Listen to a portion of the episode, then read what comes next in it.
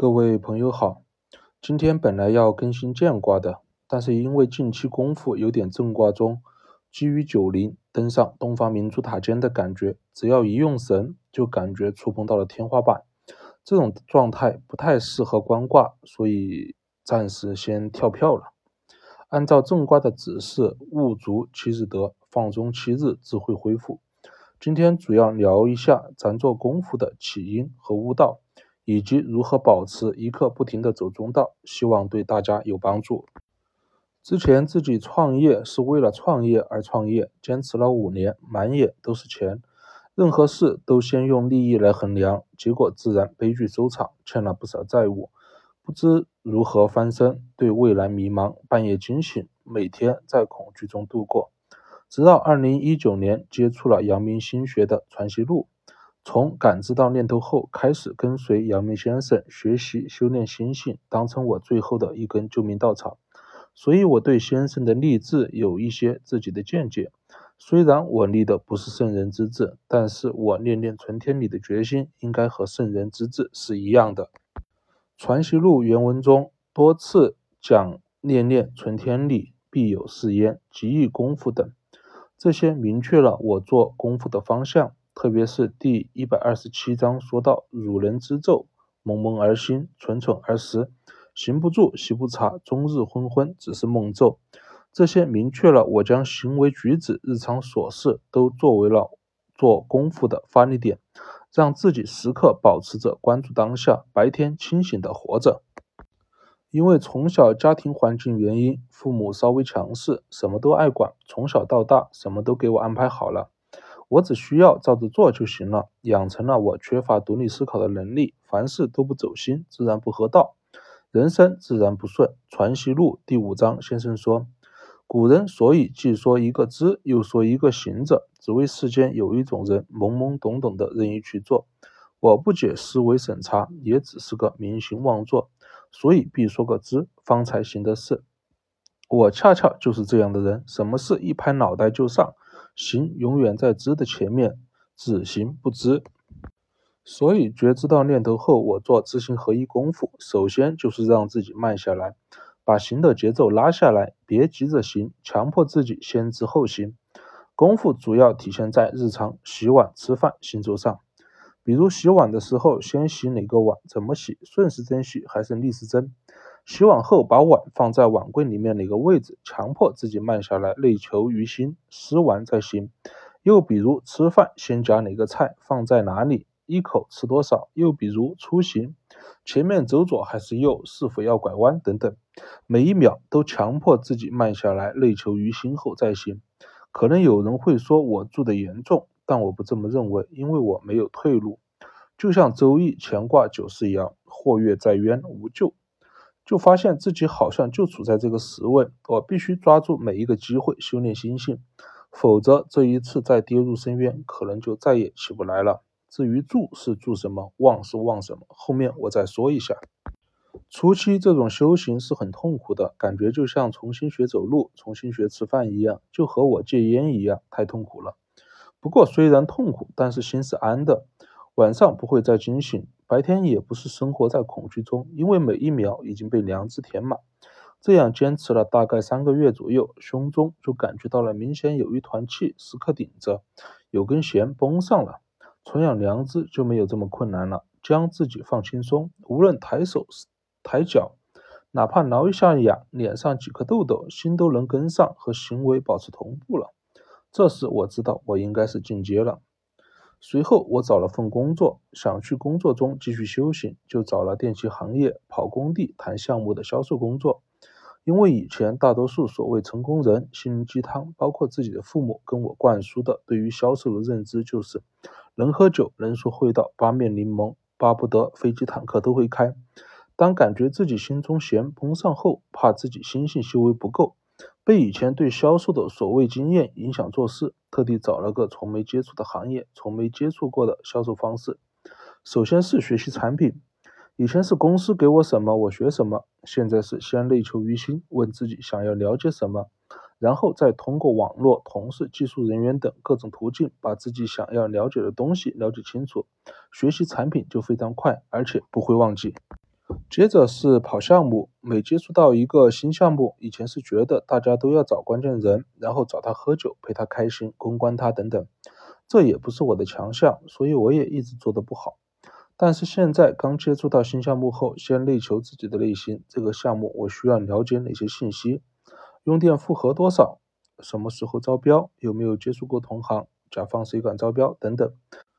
问到问不出来了，再去项目地找人问答案。怎么问依然内求于心，只要没有自己私欲影响，就大胆的做，一腔浩然正气。那些所谓的关键人也变得不再重要，全部都是我了解这个项目这件事情的 NPC。他们心里的想法是什么？他们的诉求是什么？他们为什么这么做？当全局了解清楚的时候，自然就知道该怎么做，该通过谁做什么，需要谁做什么，需要怎么投标等等。清清楚楚，然后就像买了个自动驾驶模式的汽车，设好导航，告诉他终点有什么好处，然后告诉这个所谓的关键人，你只管坐进去点启动，啥事不用想，啥事不用管，效果自然是嘿嘿嘿的。做星星功夫要勿忘勿助，立志坚定就不会有忘的问题，但要时刻注意不能有助。修习心性刚开始感觉进展很快，但是越到后面进展越慢。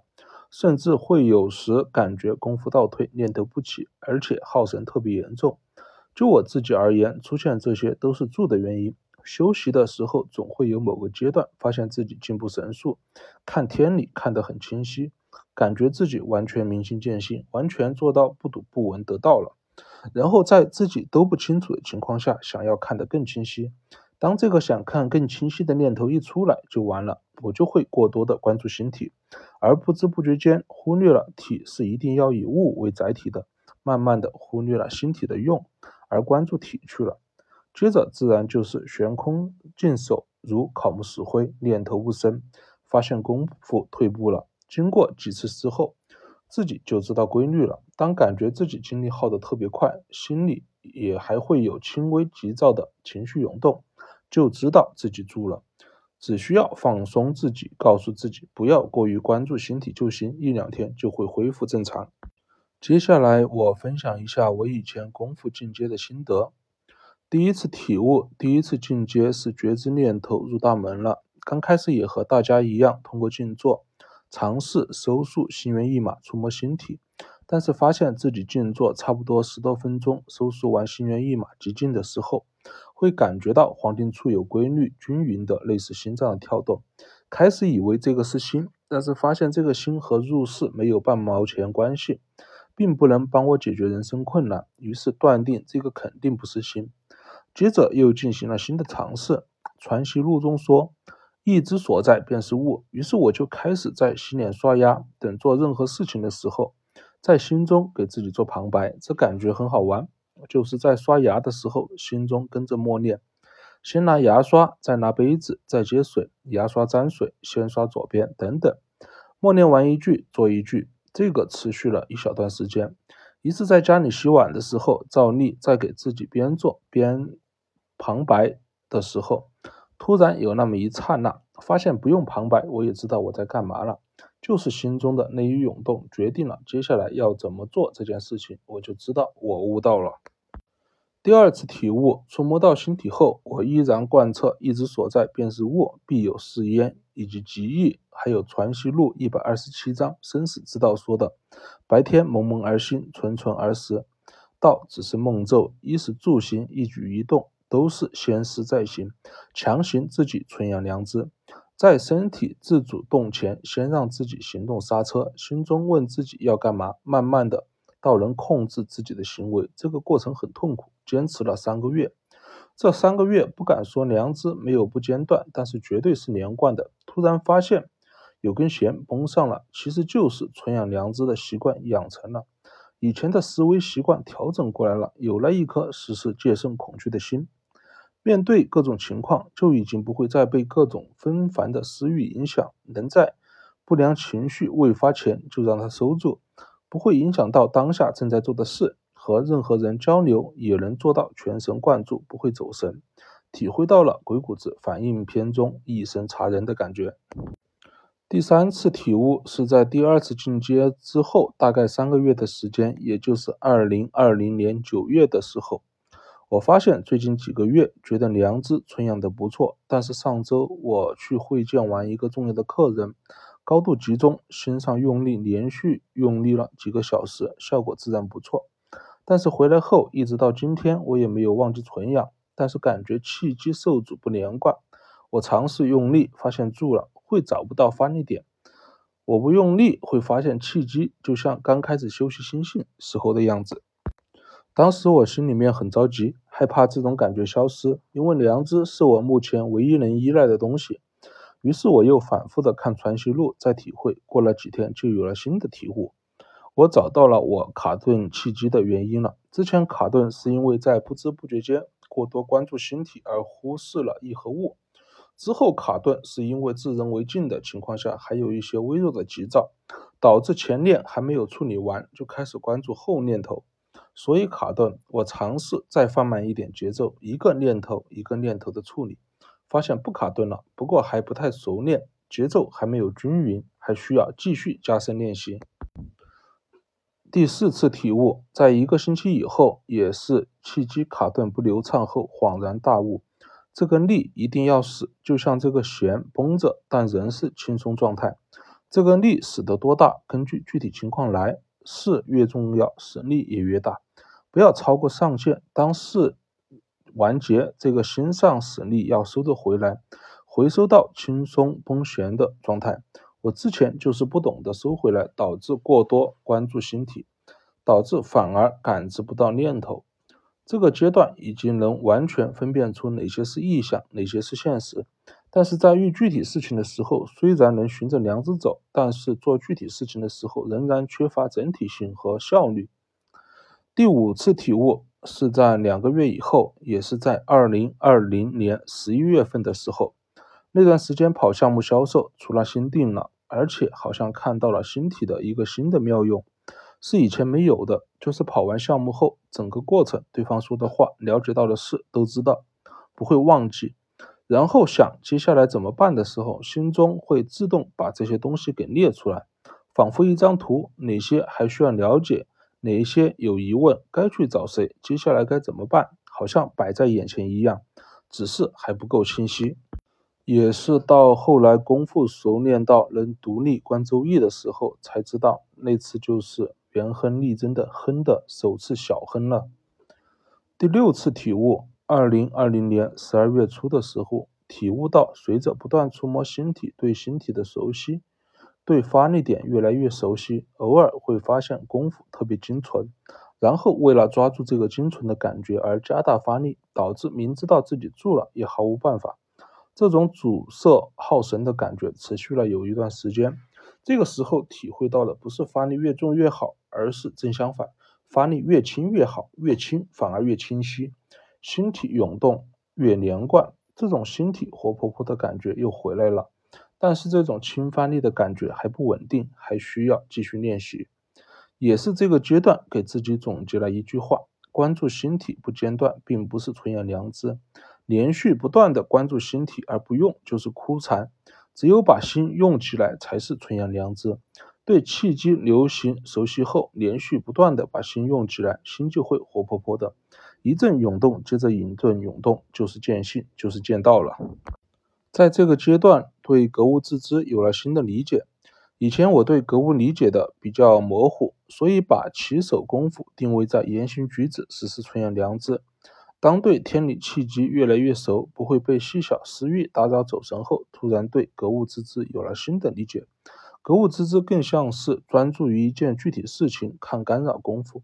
即在面对具体事情时候，神保持持续宁静状态，期间面对任何显示杂念的扰动，都不会让心离开本位，就像静坐观念头生灭，不被其扰一样，良知始终都在，心始终都是垂拱而至。我猜想圣人的灵台推演，是否就是格物致知功夫做到了极致？神足够强盛，所以能够有胜算之能。两年后的今天，再次印证了当时的想法，确实如此。格物致知贯穿了亨，能让我们无所干扰的在心中哼事情，以天道的角度俯视事情。第七次体悟是在二零二一年一月底的时候，关于心性功夫又有了新的感受。之前觉得纯养良知时候在心上发力越轻越好，越轻越清晰。但是这段时间遇见瓶颈了，就算发力轻，感受到关注心体，但又快到念头不生的枯残的感觉了。直到那天早上思这件事情的时候，怎么办的时候，突然心中一个念头起，要忘记自己，忘记自己的身体，全部精神就浓缩到心那里。更要忘记刻意用心去造，无论用什么力，也要忘记我就是那一点东西，然后再存养良知，发现又更加顺畅了。不过这个新的体悟运用起来还不是很稳定，还需要一点时间适应。从那以后，我皆如此苦修行，心性功夫一秒也不放松，直到二零二二年五月份的时候，发现自己已经有足够的神能用来观周易了。才将周易中窥到的画面特地在喜马拉雅上做个分享。咱们不讲大道理，只将看到的像能实实在在有下手点的像，通过现在的语言分享出来，希望能帮助更多和我曾经一样痛苦不堪、煎熬过日子的朋友。到现在为止，回顾了一下自己修习心学入道的这三年时间，走中道这个事业，天资禀赋感觉反而不这么重要。可能就体现在见性那个弯能不能转过来，因为见性太普遍了，普通到如呼吸一般，很容易被忽略。走中道最大的根本其实很简单，就是笃实勤勉。尽这一大努力，海量训练，开始很困难。当原有习惯改变之后，纯养良知习惯养成后，后面会越来越轻松。寻天理走中道的过程，如果用一句话来形容，就是心不在焉，到心在万物，再到心不在焉。第一个心不在焉，是我们常人理解的心不在焉，被私欲遮蔽严重，做什么事都不走心，都是心神分离，做不到知行合一。心在万物，主要指在事事物物上做功夫，理解意之所在便是物。做任何事情都走心，而最后一个心不在焉，是指《大学》中说的“心不在焉，视而不见，听而不闻，食而不知其味，此谓修身在正其心”。心不在万物上驻留的心不在焉，这是一个复其心之本体的过程。前面说的对心学功夫的体悟，是在能够连续存养良知的基础上说的。如果不能做到连续存养，只在所谓具体事情上做功夫，可能体会不到。这个身体上发力轻重的感觉以及住的感觉，如体会不到，不要刻意去想这个感觉，否则只会有害，只能做相互印证。另外，关于进阶的体悟如何来的问题，每次要进阶的时候，会感觉即将进入枯禅，念头不起，耗神严重，功夫退步，这些问题会伴随整个修行过程，就是个轻重以及持续时间长短的问题，不需要过多担心。只需要静下心来，内求自己的良知该怎么调整，然后尝试去调整。这本身也是一个知行合一的过程。良知会告诉自己该怎么办。好了，如何做功夫分享完了。这两天我调整一下状态，也是功夫太用力，做得严重，需要放松下来。待我新的状态调整回来，就立马更新见挂了。